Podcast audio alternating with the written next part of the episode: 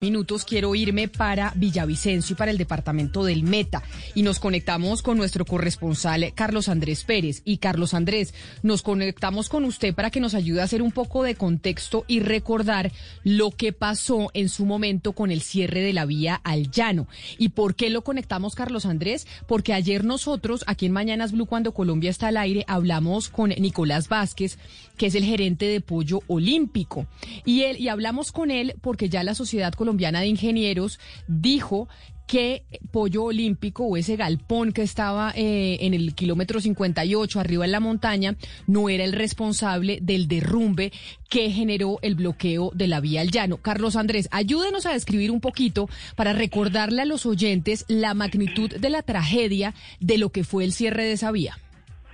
Camila, muy buenos días. Pues quisiera decir algo principalmente y es que La Vía al Llano parece ser una novela de esas de suspenso, de terror, de esas antiguas que parece que no tuvieran final. Pues desde hace más de 100 años se ha venido hablando sobre la vía al llano, nuestros antepasados. Me basé en historia de una escritora colombiana, la señora Spinel. Ella eh, asegura que desde hace muchos años se ha hablado y se ha visto al departamento del Meta como una grande proyección de alimentos y de muchas cosas más hacia el centro del país, pero desde entonces no han alcanzado cerca de tres décadas ni ocho billones de pesos de túneles y puentes para lograr dar una estabilidad al tránsito de vehículos por esta carretera. Algunos dirán que soy un poco exagerado tal vez, pero es que la verdad es que esta vía solo funciona en verano, porque en invierno, como en este momento, se empiezan a registrar los cierres por la vía al llano. Esta carretera es tal vez una de las que más vidas ha cobrado por accidentes de tránsito y derrumbes. Podríamos decir tal vez, Camila, que se ha convertido en un campo santo. Solo para recordar, en 1974 un deslizamiento cobró la vida de más de 300 personas. Otro de los derrumbes tal vez más recordados por las personas fue el, que ocurrió en el 2008, cuando cuatro personas murieron a raíz también de otro deslizamiento cuando se movilizaban en un bus intermunicipal. Y para no ir muy lejos, Camila, y seguramente lo recordamos más ahora nosotros, en, el, en junio del 2018, en el kilómetro 46, dos mujeres y dos menores de edad murieron luego de que un derrumbe cayera sobre eh, su vehículo, un Chevrolet Spark. Eh, esto sin mencionar y sin tener en cuenta los cientos de accidentes de tránsito y de trabajadores que han perdido la vida en medio de la construcción de esta carretera. Nada más recordemos el desplome del puente de Chirajara, donde murieron nueve trabajadores. En conclusión, Camila, la vía eh, sí ha ido avanzando. Claro, no podemos decir que lo mismo viajar hoy que hace 50 años cuando se demoraban tal vez semanas en llegar. Pero pese a que se pagan los peajes más caros y se han invertido cientos de millones de pesos, la vía continúa con muchas, muchas dificultades. Sus puntos críticos aumentan cada vez que el invierno llega, como ahora, y antes de tomar carretera los transportadores deben encomendarse a su santo preferido para llegar sanos y salvos.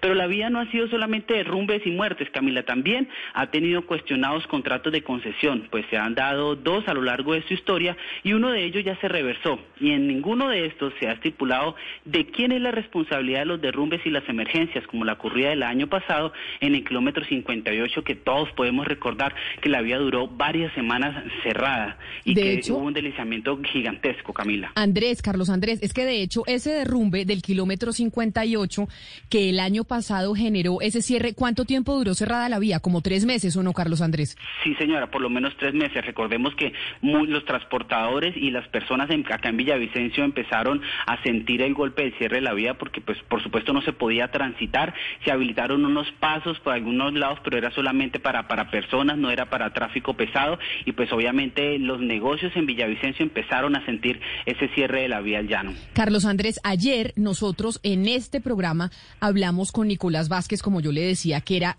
que es el gerente de Pollo Olímpico, que nos hacía un cálculo más o menos de 70 mil a 90 mil millones de pesos diarios que se perdían con el cierre de la vía. Y él decía, a mí, en su momento, me dijeron que yo qué iba a hacer con ese dinero, que cómo iba a responder, porque usted se acuerda que Coviandes, la concesionaria de esa vía al llano, acusaba a Pollo Olímpico de ser el posible responsable de ese derrumbe. ¿Se acuerda usted de esa, de esa discusión? Claro que sí, Camila, lo recuerdo mucho porque incluso el anuncio se hizo acá en Villavicencio en una rueda de prensa quien eh, la hizo en ese para esos días. Eh, quien ahorita es el director de, se me fue el nombre, el doctor Gutiérrez que es de acá del departamento del Meta, hizo una rueda de prensa acá en Invías y fue donde dijeron que una de las principales causas o responsables de ese gigantesco derrumbe en el kilómetro 58 eran unos galpones, no habían dado nombre, unos galpones que había en la parte alta de la montaña. Pero Camila, mire, e, esto no es de ahorita, o sea, los deslizamientos han vienen todo el, desde hace muchos años en la vía al llano. Actualmente hay 134 puntos críticos de la vía al llano, de los cuales solo se han intervenido 57, que no ha sido una intervención total porque siguen presentando derrumbes. Para no ir muy lejos, el kilómetro 64, hace dos años el kilómetro 54 era el coco de la vía al llano, el año pasado fue el kilómetro 58, en el kilómetro 64 se invirtió una buena cantidad de dinero colocando una malla que decían las autoridades que era iba a ser la solución definitiva de ese punto de la carretera. Ahí, ahí después, justo en el kilómetro 64, bajando de Villavicencio a Bogotá, y empieza un túnel falso.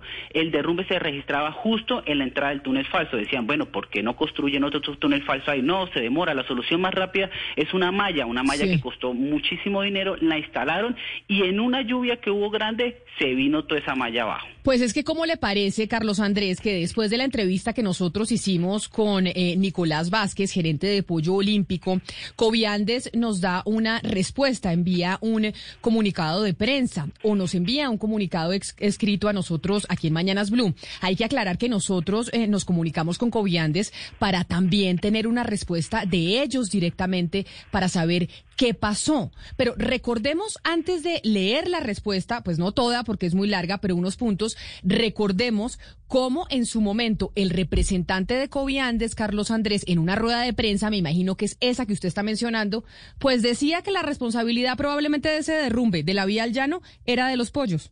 Y miren cómo ya aparecen los galpones en la parte superior de la meseta. Y esos galpones se ve ya cómo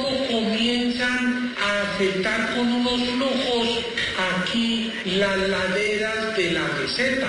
Uno tendría que preguntarse cuáles fueron los estudios ambientales que se presentaron para la construcción de esos galpones y que determinarían que de ninguna manera se iba a afectar la maceta.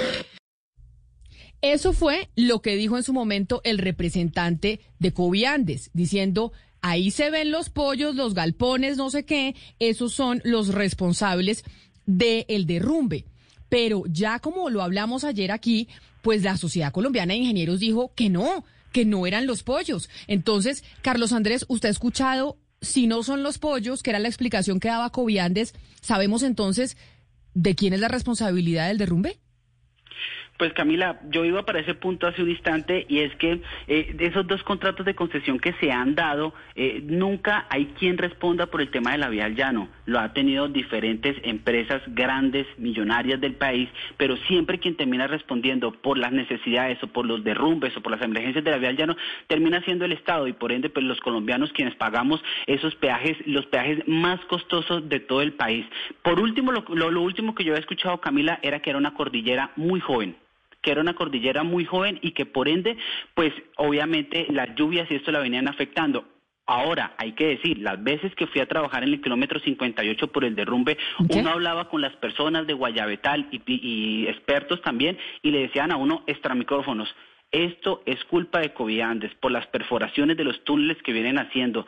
Se escuchan detonaciones con dinamita. Eso, por supuesto, afecta a la montaña. Ojo, Camila, lo decían las personas y algunos expertos extramicrófonos. No me puedo, no puedo atrever a decir yo qué era eso, pero son una de las razones que las personas allá en la vía, los que viven cerca, los municipios cercanos y las veredas, decían, nos despertamos de las detonaciones tan fuertes que están haciendo por abrir los túneles y dicen que esa fue una de las razones.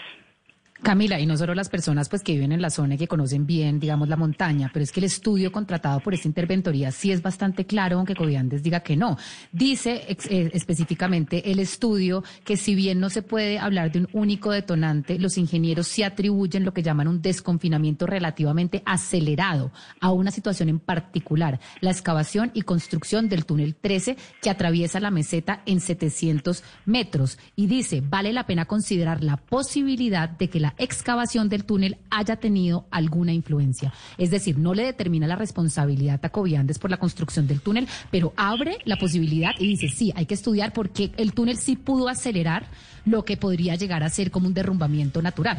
Pero, permítame. abre la puerta y, sobre eso, el túnel. Sobre eso que usted dice, Valeria, y reitero, nosotros hemos llamado a Coviandes y no nos dan respuesta, nos dan una respuesta en texto y voy a leer uno de los puntos. En esa respuesta que Coviandes nos da a propósito de las declaraciones del señor Vázquez, en uno de los puntos dice que hasta el momento ningún estudio ha demostrado la responsabilidad de Coviandes en los daños del túnel 13. No obstante, Coviandes adelanta estudios de diferente alcance para definir alternativas de solución y poder así seguir colaborando con la ANI en esta materia a lo que nos preguntamos y les mandamos la pregunta a los señores de Coviandes.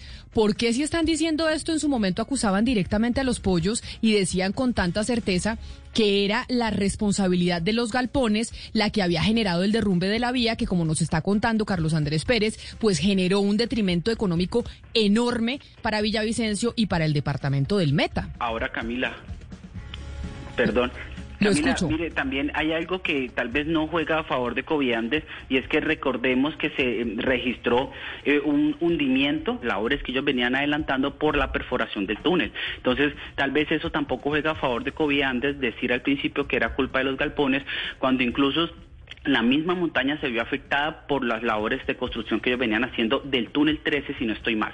Pero aquí lo que sí queda claro, Ana Cristina, es que se perdió mucho dinero. Todavía esa vía no está del todo lista. Todavía no sabemos quiénes son eh, los responsables de lo que pasó en, el, eh, en la vía al llano. Ya sabemos que no son los de los pollos. Pero entonces, ¿es Coviandes o no es Coviandes? ¿Quiénes son los responsables de lo que pasó en ese derrumbe? Que generó un, una, un detrimento patrimonial o por lo menos una pérdida de dinero para los para la gente en Villavicencio y en el meta de, como nos decía ayer el señor Vázquez, de 70 mil a 90 mil millones de pesos diarios. Además, Camila, porque es que el estudio es claro en una cosa, en que las infiltraciones de agua de la granja, o sea, de, la granja pues de, pollos, de pollo olímpico, no, no fue responsable. Es decir, dicen, estas infiltraciones no, no fueron las responsables y eh, puso en evidencia el, el, efecto de la excavación en ese punto. Decían, el punto donde se hizo la excavación para, para el túnel es inconveniente. Además, hay algo muy importante para señalar, Camila, que también resulta de este estudio, y es que eh, dicen ahora se ve que los requisitos de la época para el concesionario eran insuficientes. Es, decir, ahí señalaron que hay que recomendar que los estudios de prefactibilidad y factibilidad fueron, eh, es, decir, fueron laxos a la hora de las exigencias y que por eso es eh, preciso eh, crear unas normativas o, o, propiciar unas normativas nuevas porque esos estudios de, de prefactibilidad y factibilidad no fueron suficientemente exigentes para el tipo de terreno en que se iba a trabajar. Entonces, lo primero que se puede sacar de ese, de ese estudio y que es muy claro en el estudio es que Pollo Olímpico no tiene la responsabilidad que le oímos en varias oportunidades y en el audio que acabamos de escuchar que le estaba asignando eh, Coviandes.